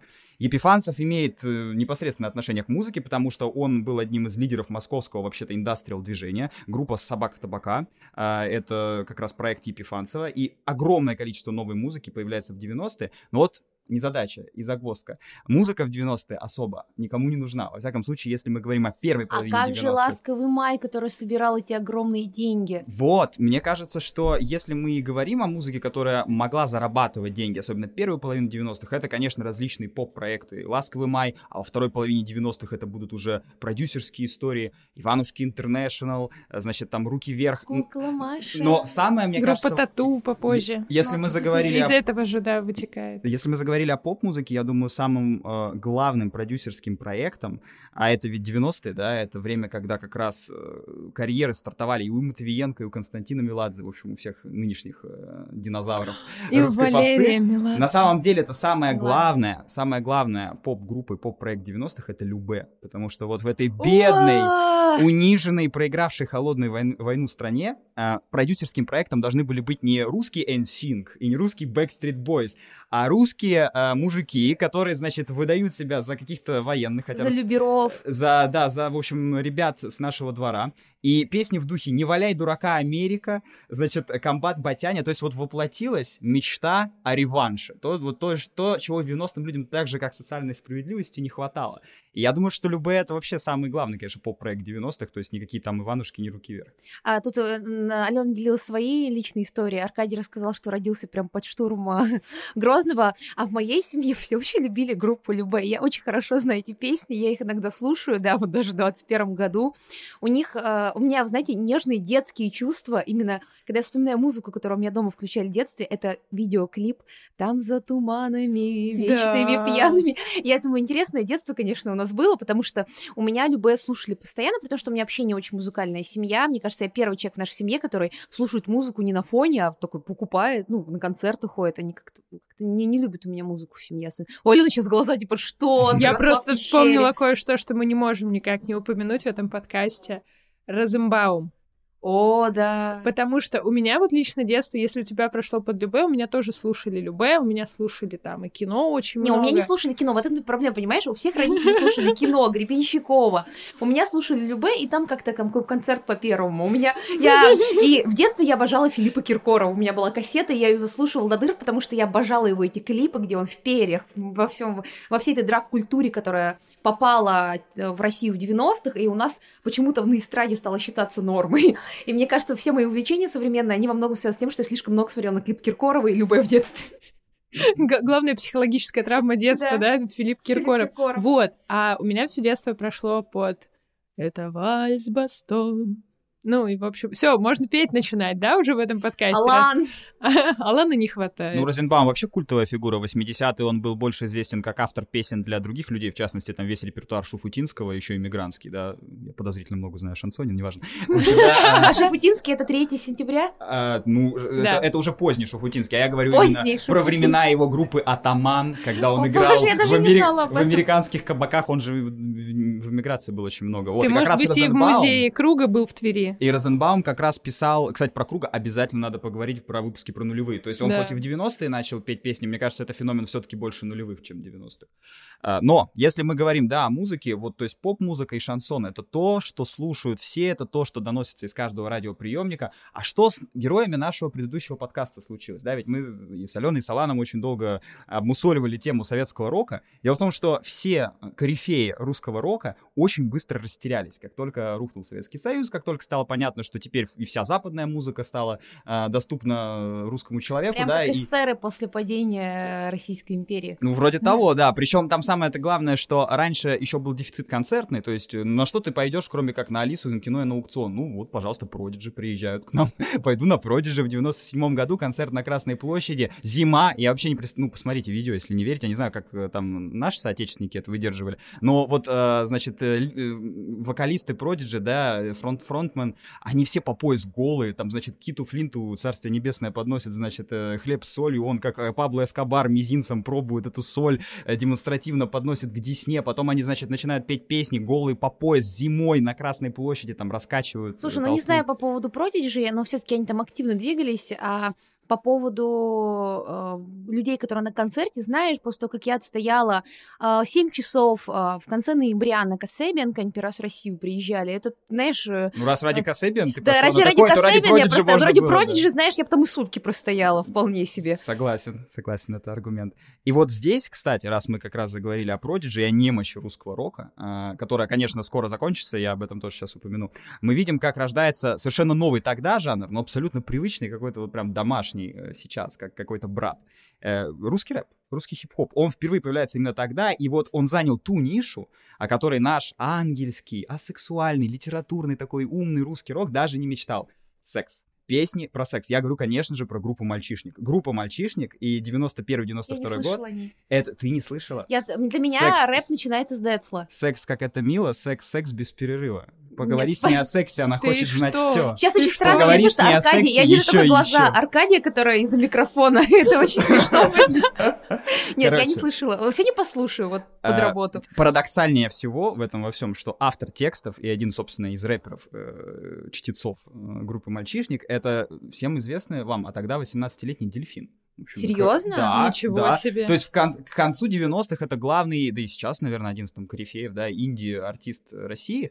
А тогда, на тот момент, это молодой подросток, который вот просто решил, что почему бы, как бы, да, не занять нишу, которую никто не занимал, и написать, потому что можно, просто все это было разрешено. Они сделали себе образ, они все танцоры были, они не были музыканты, они танцевали на Арбате брейк-данс, и, в общем, они по-настоящему взорвали э, постсоветскую Россию, потому что то, что делал в песнях «Мальчишник», в принципе, после этого можно было уже такие песни никому и не писать. А в этом не было потребности. Всю сексуальную тему абсолютно эстетизировали и до конца, как бы, истощили мальчишники. Я вообще, когда смотрела... То есть ты хочешь сказать, что Тимати больше не о чем писать песни. Ой, ему было когда? Так Тимати он про машины. Тимати бизнесмен. Тимати бизнесмен, да. Тимати это Puff Daddy, как бы. Ну, то есть у него деньги, у него там есть какие-то влияния, Шоу «Холостяк». Шоу «Холостяк», да. Крит. Егор Крит у него есть. Все уже посмотрели последний выпуск шоу «Холостяк». Это анахронизм, Ален, давай мы как-то перепрыгиваем на 20 лет вперед, да? А вообще хочу сказать, что я смотрела как-то подборку специальное видео э, на Ютубе «Союз», там 92, 94. Я посмотрела все эти клипы, и что я хочу сказать, а, почему, как мы вообще можем предъявлять что-то Моргенштерну, кто у нас там сейчас, э, фараон. А мы не предъявляем. Ну, сейчас общественность говорит, кошмар, Моргенштерн, да, фараон. Так и я такая просто, ребята, вообще видели, что в 90-х творилось? Там и квир, и все, что вы хотите. И, в 10 раз жестче. И 10 раз жестче, и там такая дичь иногда проскальзывает, и я такая, вау, вот это свобода была. Я, конечно, не хочу, чтобы у вас, э, дорогие слушатели, русский рэп ассоциировался только с мальчишником. Конечно, появляются в 90-е более серьезные исполнители, Legalize, уже упомянутый Децл, Ростовчане Кас, подкаста. Но пока русский рэп — это музыка скорее маргинальная и смешная. Предлагаю по чайку. Если мы говорим про русский рок, вот в начале 90-х из молодых, там, да, ярких таких групп, э, я выделю питерскую группу «Ноль», одна из моих вообще любимых групп, и екатеринбургскую группу Агата Кристи, которая вот тоже очень сильно, как мне кажется, фильмы Балабанова попала в нерв поколения, да, потому что вот эти песни в духе «Опиум для никого», «Я на Каменное тебе как...» сердце. «Я на тебе как на войне», да, то есть вот это вот тоска, а, какая-то абсолютно беспросветная и э, такой декаданс. Вот декаданс, он ведь был очень характерен для 90-х годов, да, то есть мы можем забыться там в алкоголе, значит, в наркотиках, в каких-то страшных вещах, лишь бы вот не война, лишь бы не вот эта социальная разруха, все, что нас окружает. То есть я вижу в Агате Кристи вот эту эстетизацию депрессухи э, и чернухи русских 90-х.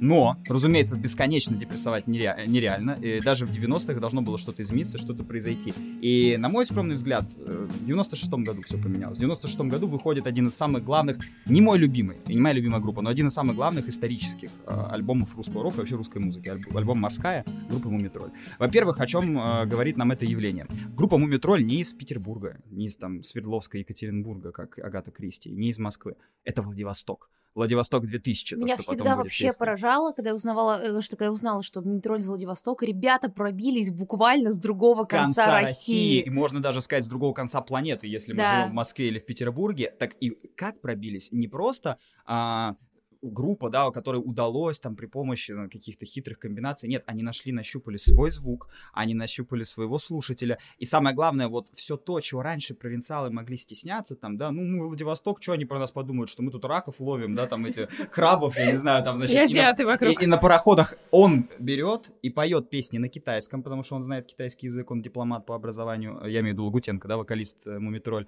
И во всех песнях эксплуатируется тема моря, морская, морская, да, э, он в тельняшке выступает. И это по звуку, по саунду очень актуальный такой брит-поп, там, да, в духе Oasis, там, Блюр. И вот, пожалуйста.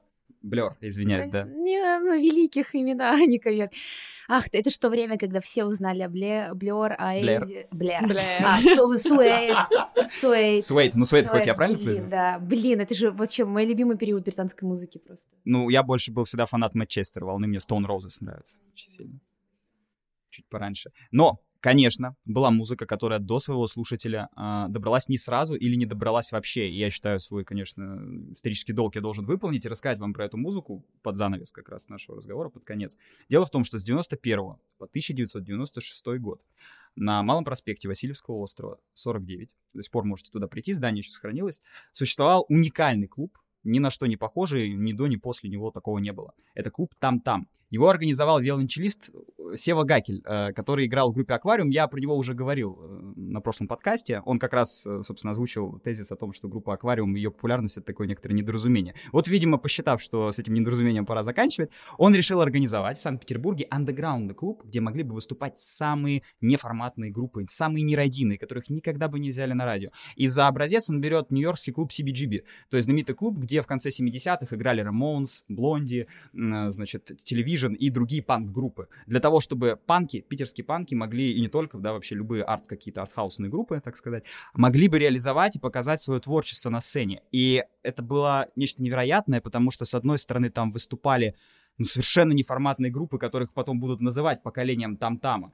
Это такие группы, многие из которых вы, возможно, даже узнаете. Нож для фрау Мюллер, Король и Шут, который потом Короче, вообще-то- что я все ждала, пока ты скажешь про Киша. Которые потом, и это уже, я думаю, в подкасте про нулевые я упомяну про них подробнее. Это одна из моих вообще самых любимых групп детства. И я на них вырос, и просто вообще фанат. Но дело в том, что свои первые как раз шаги на сцене они сделали именно на сцене клуба Там-Там, потому что они вообще-то панки. И самая, конечно, главная, но не самая известная, возможно, группа того периода, но тоже одна из моих любимых, это такая флагманская группа этого клуба, группа Химера Эдика Старкова. К сожалению, покинул нас в 97 году, но был одним из самых, не знаю, влиятельных, да, как сейчас сказать, инфлюенсеров, да, Да, в общем, инфлюенсеры. э, вот той эпохи, потому что андеграундные музыканты и нулевых, и десятых, и современности до сих пор испытывают на себе влияние Химеры. Группа Химеры, Химера не похожа ни на что. Вы просто вот, э, если мне не верите, включите концерт, посмотрите, как э, Старков и его группа выступает на сцене. У них виолончель, Старков играет на гитаре с перегруженным звуком и с, тру- с трубой, то есть он то трубит, как будто начинается кавалерийская атака, то играет, значит, э, свои жесткие гитарные рифы,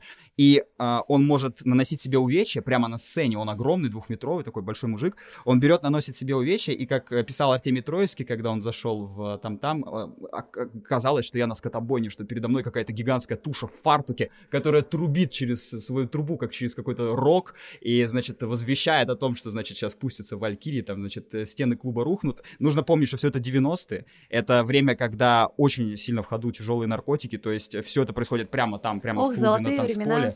Э, Как пишет... Как пишет Горбачев, Горбачев э, в книге «Песни пустоту», приводит цитату посетителя клуба, что на, на входе братки э, девятикубовыми шприцами, значит, э, наливали, заливали друг другу в рот кислоту, и это считался бычий, нар- бычий кайф, бычий наркотик. То есть, типа, быки не водку пили, а вот прям буквально закидывались кислотой и шли слушать химеру. То есть, это вообще что-то невероятное, ни в какую другую Слава историческую... богу, это закончилось, наш проект не поддерживает. Не поддерживает, да, все это отвратительно и ужасно, но это было, и это сопровождало вот этот клуб всю его историю. Неудивительно, что в 96 году, конечно же, он закрылся из-за Неудивительно, что он умер, солист этой группы, потому что то, что ты рассказываешь, удивительно, как он долго так протянул. В общем, это, ну, я, кстати, то, что я сейчас говорю, да, я больше говорю про посетителей клуба, то есть я сейчас про он самого себе увечья наносил, он там раз и все. Да-да-да, это все очень было жестко. То есть это все было жестко, запредельно, и это никогда не могло бы произойти ни в какую другую эпоху, кроме как в 90-е. Потому что а, что делать людям, которые хотят идти в коммерцию, понятно, да, что делать людям, которые хотят э, зарабатывать и, э, своим искусством, но при этом, да, идти на значит, контакт с продюсерами, да, всячески продавать свое искусство, тоже понятно. А вот э, панкам, людям, которые совершенно арт- а- абсолютно артхаусного, отбитого такого мышления, да, они готовы пойти на самые крайние меры, лишь бы их музыка продолжала оставаться жестом, актуальным жестом. И поскольку нет больше никакой идеологии, против которой можно бороться, а есть только вот эта жус- жёт- жесткая социальная депрессуха, для многих групп, для многих художников и для авангардных музыкантов единственным жестом э, это были вот такие абсолютно страшные э, ув- увечья, э, и по- многие из них закончили жизнь как бы очень рано, там погибли и Ну, так это далее. субкультурная шту- история не только про Россию, а вообще, когда субкультура начинает, чем, быс- ну, чем дальше мы живем, тем быстрее субкультура начинает продаваться, тем более страшные вещи нужно делать, чтобы это было жестом. Сразу видно, Аркаша, ты не местный, ты москвич, потому что ты не упомянул, что в 94 году родилась одна из важнейших групп русской музыки. Сплин, Аркаша. Ну, Сплин! это нулевые скорее, Но они что уже они стали... начали раскручиваться в конце 90-х. У них же первого... Я просто думал, что про наше радио и про музыку поколения нашего радио, то есть про Земфиру, Мгм. как раз про Сплин, про Би-2 вообще-то. Ну да. А, Мы поговорим в следующем подкасте, поскольку это все-таки больше начала нулевых. Ну хорошо, две- ладно, 2000, но нужно было 2001. упомянуть. Сплин, это же... Это же... Возможно, это связано с тем, что я не люблю Сплин. Ой, Мне не понятно, нравится. с тобой Я не Сплин не фанат любит. абсолютно. Я в детстве слушал вот как раз други- других русских рокеров, то есть мне больше нравился там Король Шут, панки всякие, все такое. Хочу так поддержать э, тезис Аркадия о том, что все хорошо в свое время, и именно вот оставаясь на этом самом гребне актуальности, как раз и возможно что-то делать, что характерно для этой конкретной исторической эпохи, а вот Конечно. да, к концу 20 века, это вот буквально десятилетиями измеряется. Подытожить я это хочу именно такой личной истории. В общем, был такой замечательный персонаж в русской рок-музыке Святослав Задерий, про которого на самом деле, к сожалению, очень мало кто слышал. А это, собственно, один из основателей именно группы Алиса. Костя Кинчев пришел гораздо, гораздо позже. Вот. И у Святослава Задерия, после того, как он ушел из Алисы, у него был собственный проект, это группа Нати. Тоже группа не то чтобы получила широкую популярность, но вот есть э, некоторое количество людей, которые ее поддерживают, которые сейчас, которые м, периодически перезаписывают, переаранжировывают песни уже группы Нати, и у меня так сложилась моя жизнь, что там в 16-летнем возрасте я попала именно в рок-тусовку продолжателей традиций этой группы. И, собственно, со Святославом Заделием мы тоже несколько раз за мою недолгую, так скажем, жизнь виделись. Вот, и знаете, в чем тут просто такой забавный парадокс? Одно дело, ты общаешься с этим человеком, ты впитываешь там, да, инфу какую-то, он тебе какие-то истории рассказывает, он тебя учит, как музыку делать, но а, его музыка, вот музыка группы Нати, это абсолютно 90-е. Когда мы стали делать похожую музыку, переаранжировывать его песни уже в десятых годах, вообще ничего не вышло. Это просто не работает. То есть это не работает на уровне посыла, это не работает на уровне самого саунда, это не работает на уровне речитатива, который он мог себе позволить, это не работает на уровне текста, то есть вообще просто никак. То есть контекст ушел и перестало, да, Да, и, и это просто, даже несмотря на то, что там Окей, можно делать кавера на Башлачева бесконечное количество раз, но это не будет восприниматься адекватно окружающему миру совершенно. Вот если я сейчас возьму гитару и спою Башлачева, ну окей, мы как бы порассуждаем, что это было хорошо. Да, да, да. И, и наш подкаст Друзья, мы не поддерживаем. Это будет уже не подкаст, а стрим, короче. Друзья, мы э, как раз в духе тех героев, о которых мы говорили из нулевых. А, Друзья, мы не поддерживаем э, распитие алкогольных напитков, э, принятие наркотиков, просто тема располагает каким-то прогнозом на эту тему. Здесь Если должен хотите быть петь голос- Башлачева, пойте его без э, допинга. Здесь должен быть голос Алана, вот это «бахнем чайку». Господи, ребят, я же пытаюсь вытянуть это куда-то. Зачем вы на меня закапываете? Ты понимаешь, это как шрифт Дудя, то есть он уродливый, но уже когда к нему привыкаешь, это фишка. Ну что, бахнем чайку? Слушайте, мы еще про одну группу, кстати, забыли поговорить, точнее, хотя бы упомянуть ее, Группа что она «Кармен». есть. Нет. Офигенная же Комбинация. Нет, В ну, Багдаде все спокойно. Нет, нет, нет, нет. Пропаганда. нет. Вы даже позже? близко не подобрались к тому, о чем я хочу поговорить, но я думаю, что в каждой русской провинции, да и в больших городах тоже, эту группу очень любили, на ней росли, но это был такой guilty pleasure. То есть они... Она Отпетые не... мошенники? Нет, сектор газа. Сектор О газа. боже, О, сектор, боже. реальный Я сектор газа. считаю, что я обязан тоже упомянуть эту группу, потому что раз мы говорим о маргинальных явлениях и непопулярных, когда там-там, например, и многие группы оттуда, которые, увы, не обрели популярность. «Песни в пустоту» — это ведь хорошее название для книги про них. А, вот есть группы, тоже маргинальные, но которые обрели такую популярность, что это наравне народных матных частушек. Собственно, чем и являлись их песни. Это группа «Сектор газа» во главе с блестящим фронтманом э, Юрием Клинских, он же Юра Хой. К сожалению, тоже покинул нас э, в 2000, по-моему, году.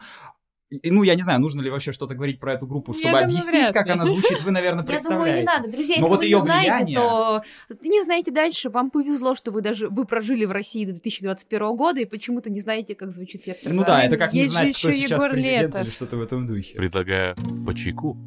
А Егор Летов. Да, кстати, про героев предыдущих подкастов, вот кто точно не растерялся, вот все растерялись, Шевчук, Кинчев, там, да, многие э, даже группы начали распадаться, там в в середине 90-х распал, распались Наутилусы.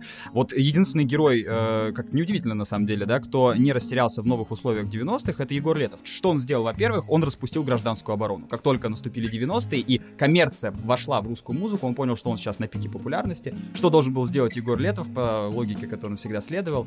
Я всегда буду против, да, всегда быть не там, где все. Он распускает гражданскую оборону и организует э, другой свой проект, название которого здесь точно нельзя произносить, потому что оно содержит обсценную Друзья, лексику. погуглите.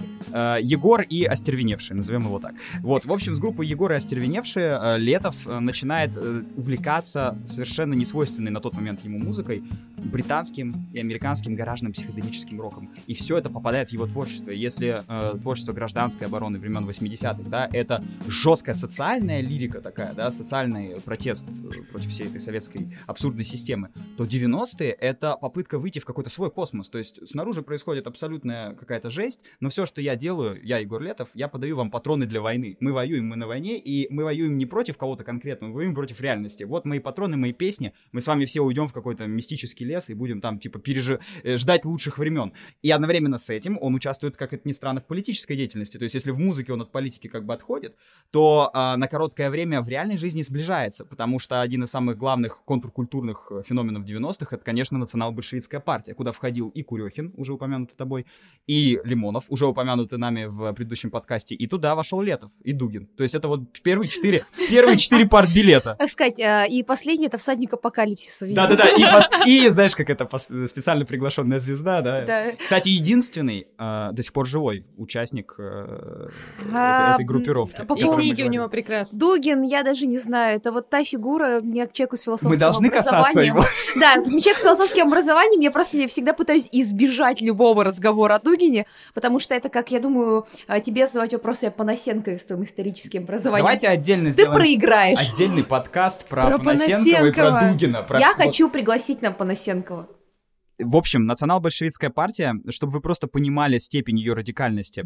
Я упоминал в самом начале подкаста, что была проведена так называемая ваучерная реформа. В двух словах, как она была проведена. Вот, например, был завод, и, значит, э, начинали работникам завода просто там неделями, месяцами не выплачивать зарплаты. И говорили, что э, если вы сдадите ваучеры, которые вам как бы государство дало, что дает вам право владеть там какой-то частью собственности всех, всего, всего государства, всех этих заводов, если вы э, как бы отдадите эти ваучеры, мы вам выплатим там, ну, какие-то копейки.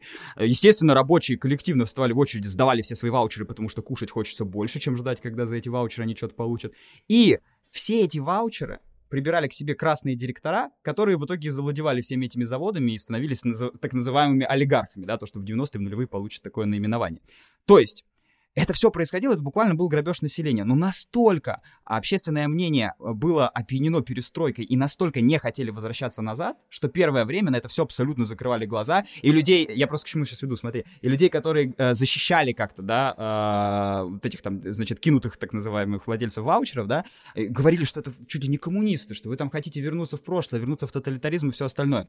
И вот насколько радикально была НБП, то, что НБП это была почти единственная политическая, культурная, социальная сила в стране, которая играла вот на этом советском ресентименте. То, что потом будет популярно и в Потом нулевые... Зюганов появится. Да, потом будет Зюганов, потом уже сейчас понятно, да, что у нас страна с очень обширной, э, э, как сказать, э, с очень обширным электоратом, который сочувствует любым левым идеям, да, и социалистическим, и там радикально-коммунистическим, и менее радикальным. Но тогда, на тот момент, это настолько был андеграунд, это настолько не мейнстрим, потому что только что все это закончилось, и коммунисту было почти обзывательство. То есть, да, типа, у нас тут коммерция, у нас тут деньги, у нас наконец-то свободный рынок, как бы не лезьте с этим сюда. Я немного не согласна с тем, что люди не сочувствовали этим всем историям, потому что Когда Ну, же, недостаточно, я когда же проводился э, референдум, я правильно назвала это или нет, э, разваливать Советский Союз или нет? О большинство- сохранении, да, в Да, составе сохранение. Большинство же э, проголосовали за. Да, и никто не вышел защищать, как только Беловежские соглашения были подписаны. Я вот о чем говорю. То есть сочувствует-то да, но так, никто все, к активным... политику. То есть к активным, Аркаш. видишь, к активным действиям никто не переходил. Давайте вне, вне- мы про искусство здесь говорим, не про политику, даже если она была недавно, все равно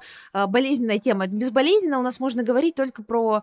А нет, нет исторической темы, и даже про печенегов уже без политического контекста. Да мы в 90-х, поговорим. слушай, о чем еще? Ну, как бы... как- Хорошо. А, ну, хорошо, это на самом деле очень классная история. Не знала, что Летов вместе с Дугиным были в одной партии. Для меня это шок, потому И что... с Курехиным я И с Курехиным. с Это То ещё, есть вообще знаешь, несовместимые люди. У меня просто планета в ряд сейчас выстроились.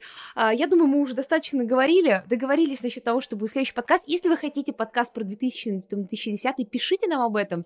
И хотите ли, чтобы мы остались этим составом? А, В общем, мы хотим знать. То есть, понятное дело, что Алена с Аркадием останутся, но менять меня на Алана или нет? Итак, а, спасибо вам большое, ребята. Очень крутая история. А, Вообще, я очень много узнала, про музыку. Вот сейчас я даже себе записала в телефон про Химеру. Я послушаю. Вот, спасибо. Спасибо вам большое, Алена, спасибо большое про искусство, потому что, а, мне кажется, про современное искусство в России, ну, такая широкая общественность узнает после Пуффи Райта, ну, потому что это такое массово обсуждаемое Да, дело или было. Павленского, например. Или Павленского, да. Вот Павленский, наверное, даже более широко известная история. И э, ну, очень интересно, что же происходило. А, Я думаю, пора заканчивать, потому что мы уже очень много наговорили. Спасибо, что вы дослушали до этого момента. А, Надеюсь, что вы напишите в комментариях свои мысли по этому поводу, кого мы не упомянули, потому что, кстати, под вашим подкастом по Underground написали кучу имен, э, ну, которых вы не сказали. Я там даже погуглила себе, записала, что я должна в этой жизни узнать, чего я не знаю. Вот, спасибо большое. Хотите какое-то последнее слово сказать? Всем спасибо. Всем спасибо, я обещаю справиться, и в следующий раз мы обязательно поговорим про группу Сплин и Спасибо. про все поколение нашего радио. Спасибо. Хорошо. А я очень жду разговора про Земфиру, конечно. А Может я быть, хочу- я даже ее спою. А я хочу рассказать вам про безумное кино нулевых. У меня так есть много чего сказать. Итак, я напоминаю, что нас можно послушать абсолютно везде, где можно слушать подкасты, вплоть до ВК, Spotify, Дизера, Казбокса. Нас, а, единственный момент, что Spotify нас можно слушать только за границей. В России Spotify не дает вам слушать подкасты. Ставьте лайки, ставьте нам оценки на, Ян- на Apple подкастах, лайки на Яндексе, в общем, везде, где нас слушаете, посылайте друзьям. Спасибо вам большое, мы вас всех любим. До свидания. Пока! Пока-пока.